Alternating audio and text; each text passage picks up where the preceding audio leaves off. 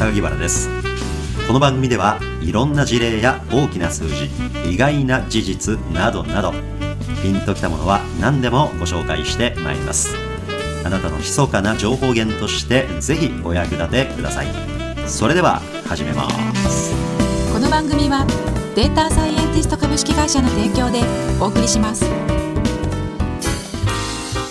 いやなんか最近になって副業ブームってイメージあるじゃないですか。ねマサさん。副業といえばどういうのあります？例えば。あまあ不動産とか、まあ、私もいろいろやってるんですけど賃貸併用住宅とか発電所とか。発電所って何ですか？太陽光の発電所をなんかあの以前作ってあの高校からお金借りてやったり。あ個人でもそういうビジネスをやろうと思ったらやる方法があるんですか？そうですね。はい。業者30社回って銀行も30社回って断られまくりましたけど。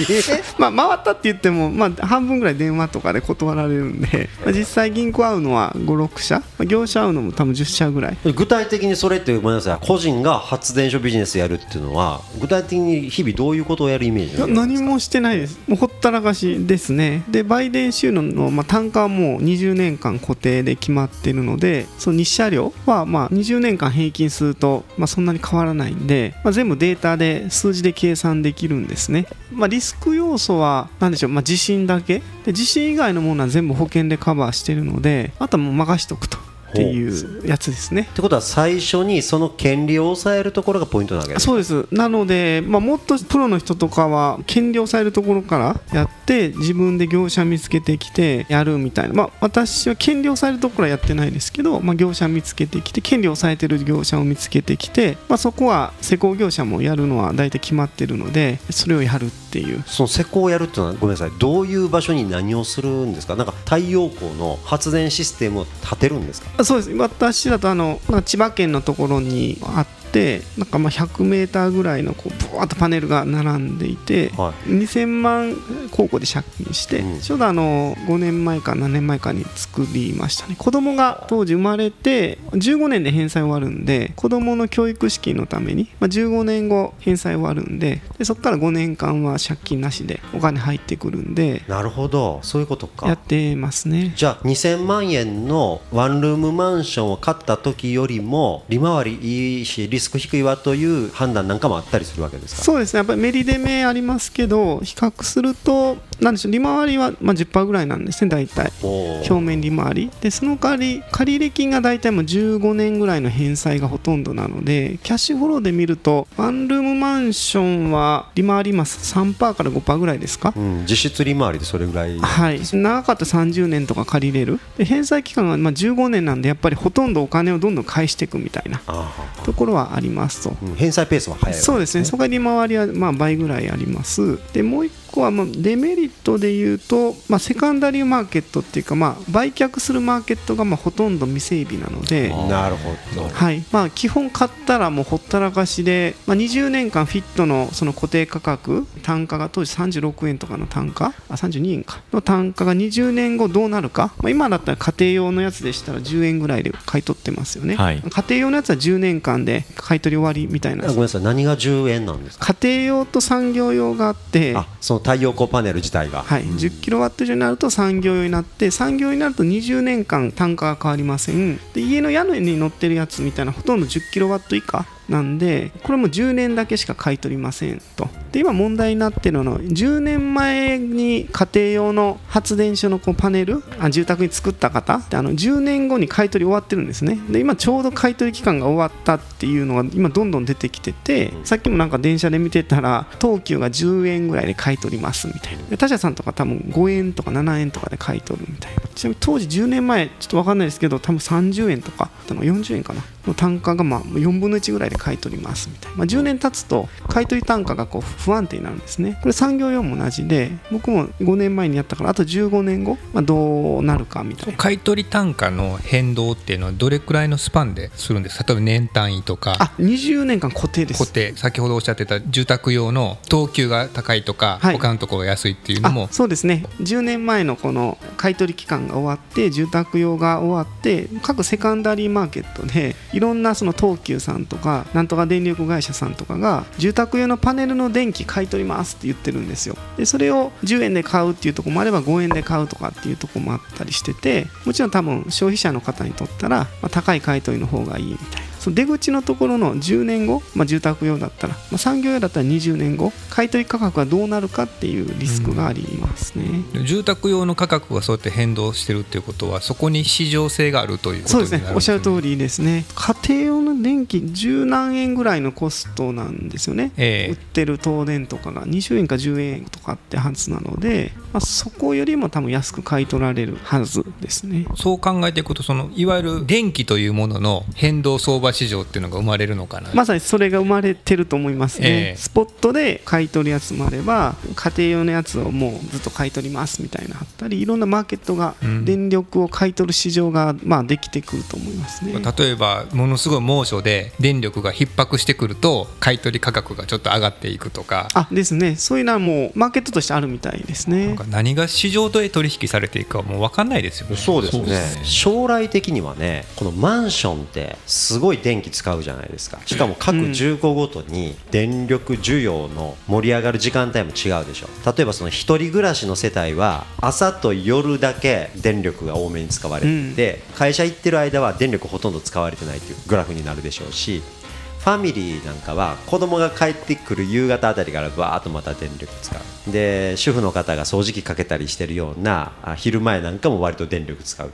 グラフが全然違うじゃないですか。で大手電力会社からすると計画配電したいからこのマンション1個全体のそれぞれ10個ごとに異なる波形これを全部合計した時にマンション1個全体ではこういう電力デマンドだと。であっちの一人暮らしの人たちばっかりが住んでるマンションではこういう波形だと。ファミリーマンションではこういう波形。だと、って言ってねマンション1個ごとに電力デマンドデータをしっかり抑えてじゃあ日本全国で全集合住宅でどんだけ電力が使われる傾向があるのかっていうのが毎年取りたまってくればねあ来年はおそらくこういう配電方法にしとけば無駄ないんちゃうか、みたいなことでできるんじゃないですかね。ビッグデータですね。電力ビッグデータですようね、ん。あとは多分蓄電池の能力が上がっていくとマンション単位でこうバッファーを吸収できるじゃないですか。確かに、うん。そうやってそのピークをの時を抑えるのとこうその分蓄電池で持っておくってするあとー。さらにそこのギャップを埋めていくことができますよね。確かに、あのマンションの屋上なんて風強いからあそこになんかプロペラつければいいのにって僕あの若い時思ってたんですよね。でもあれよく聞いたらあのプロペラってものすごい重低音が出たりいやまあちょっと面倒くさいらしいですみたいねですね。風力発電結構音で問題になってるって話は聞きますよね。聞きますよね、あとなんか鳥がぶつかってうん。死ぬこともあるあるって言って、あだからかこんだけマンションたくさんあるのに屋上に全然プロペラついてへんのと思ってね。マンションの屋上といえば最近はそのドローンの基地にするっていうのを今。あの使いそうですけどね。いわゆるヘリポートならぬん。ドローンポートを置いて。て。でもうちょっとサイズちっちゃいマンションでも屋上で荷物の受け取りができるみたいな。確かに。でも風の強い日なんてどうすんねやろ、ね、どうするんでしょうね。ドローンがフラフラしながら多少こうハラハラしながら周りの住民が見てるみたいな。そうなってくると多分ベランダにドローンで持ってきてほしいですよね。屋上に取りに行くんじゃなくてベランダに着陸して小型のそれドローンで。一番ありがたいかね。ありがたい。ベランダまでふわーって入ってきてえボトンと落としてもらって、ん。でヒューって去っていって。もう楽天とかが一部今テスト的に始めてるらしいですね、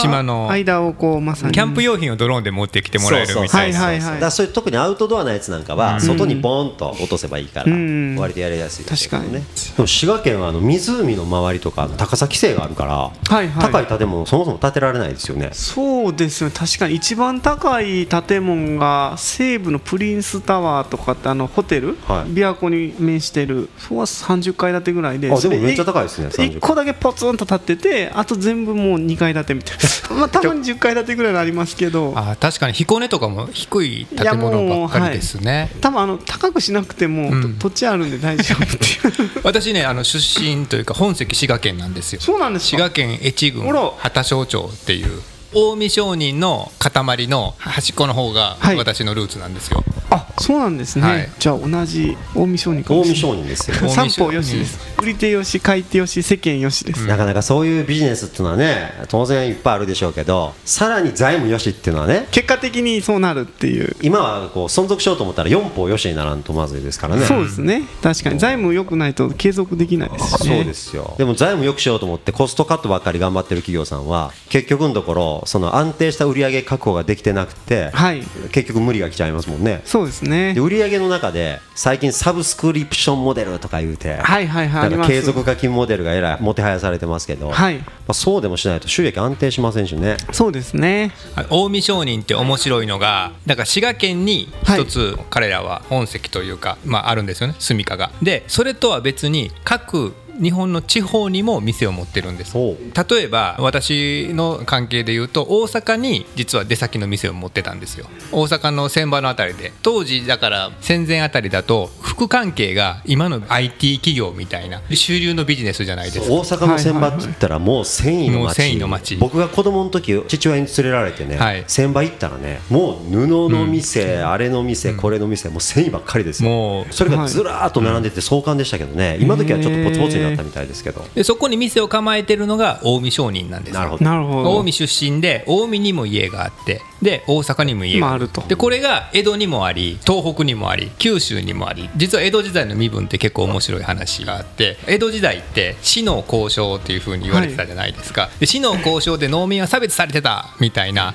結構そういうふうに歴史の授業で習ったじゃないですか、で実態は全然違うっていうことが最近の調査で明らかになってきたっていう。まずその江戸時代の統治機構ですよね。で一つ我々今本籍というもので自分たちの身分って固まるじゃないですか個人に関しては、であと法人などは登記簿みたいな形で特定されていくじゃないですか。でこれでこの人は確かにこの人であるっていうことを証明していくと。例えば売買契約書だった法人、うん。個人とかもそこに実印をついてバラさんはバラさんであるということを確かに証明するっていうのは本籍に紐づいてるじゃないですか、ん。で本籍以外のものはないですよね基本。じゃあ逆におかしい。おかしいですよね、でこれが江戸時代は実はいくつかの本籍のようなその統治の仕組みがあったんですよ。でこれ例えば武士だと幕府の支配ですよね。支配って今で言うとなんかちょっと上から目線じゃないですか。そうではなくてもっとこう仕組みのような意味だったんですね。で江戸時代幕府要は政府側の統治機構は仕事によって分けられると。例えば南町奉行とかん。勘定奉行とか。でだからそこの所属の誰々っていうのが一つの戸籍のようなものなんですこ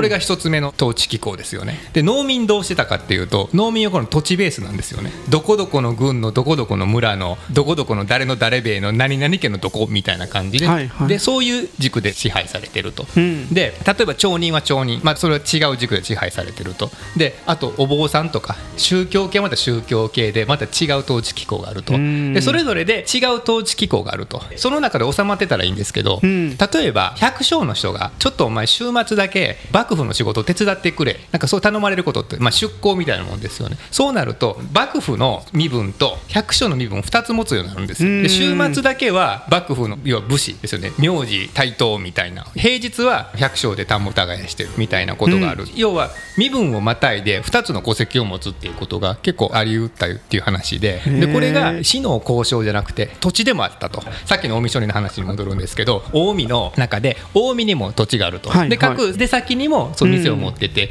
まあ、2つの身分を持ってるみたいな形があってん。今現在の日本は戸籍という一つでみんなくくられててすごいシンプルじゃないですか。それが当時の幕府はその戸籍のようなものがいっぱいいろんな軸で管理できない。で普段それはそんな問題にならないんですよね。別に便宜上やってるん。でどういう時に問題になるかってなんか揉め事があったら問題になるんですよ。こいつ金返さへんって言った時に例えばシゲが金返さないと。でこいつ呼んでこなあかんと。ただ俺はシゲじゃないと。シゲ像だって言ってる。こっちの俺の身分だ。みたいなことを言うわけですよ。で面白いのはなんでこれが分かったかって話なんですけど当時の統治機構ってちゃんとそれが全部記録で残ってるんですね。例えば地域をまたぐ揉め事になるとなんか幕府が出てくるらしいんですね。要は今の国際裁判みたいなもんですよね。なのでそういうことをできるだけ避けたいじゃないですか、ん。避けるためにはなんかこういう揉め事が起こったらどうしたらいいですかって地域の人が幕府に対してお伺いの手紙を出すんですよ。だ良きに計らいみたいな返事が返ってくるとか。それが全部古文書として残ってるんですよね。それを最近の人が全部一つ一つ見ていって、まあ、裁判記録みたいなもんですよね。裁判記録録って結構無味乾燥でつまらないものじゃないですか。それを一つ一つ読み解いていって人間模様を明らかにしていくとこんな死の交渉なんて簡単なもので当時の江戸幕府は全然成り立ってなかったと。もっとみんな自由に自分たちのやりたいように生きてきたっていうそういう話があって。結構ベンチャー魂に溢れた国だったのかなそうですね。一人何役みたいな感じで。そうですそうです。だから宮遣いが嫌で商売を始めるみたいな。で宮遣いをする時のその身分を片付けるって当時言ったらしいですね。これがちょっと面倒くさいらしい。そういう手続きが、ん。なんでそのまま置いといてとか。そっちを持っておくとなんかちょっとたまに便利なことがあるとか言って片付けずに放置してで普段は町人で商人をやってるみたいな。本当は違法なんだけど幕府は黙認していたみたいな、えーサラリーマンと個人事業主を両方持ってますみたいな。そうですそんな副業的な。それがもっとたくさん種類があって。そうですそうです、えー。しかも先ほどのなんかお話ですと藩なら藩が、まあ、ちょっとしたこの国のような感じででその上に幕府があって藩と藩の間を超えるような問題は幕府が朝廷に入ってくると。はいってことは今で言うと国と国の上にああいう国際的な取り決めがあったり国連があったり国際裁判があったりするでしょその国と国の間に介入するノウハウとかポイントや実務に関して当時の江戸幕府っていうのは意外といろんな細やかな実務を持ってた可能性ありますよね。そうですねもしかしたらにその時の統治の仕方が今後のその国の上にどんな実務を持つべきかとかどんな朝廷ノウハウを持つべきかなんていうことのヒントになる可能性ありますもんね。うんうん裁判でいう判例が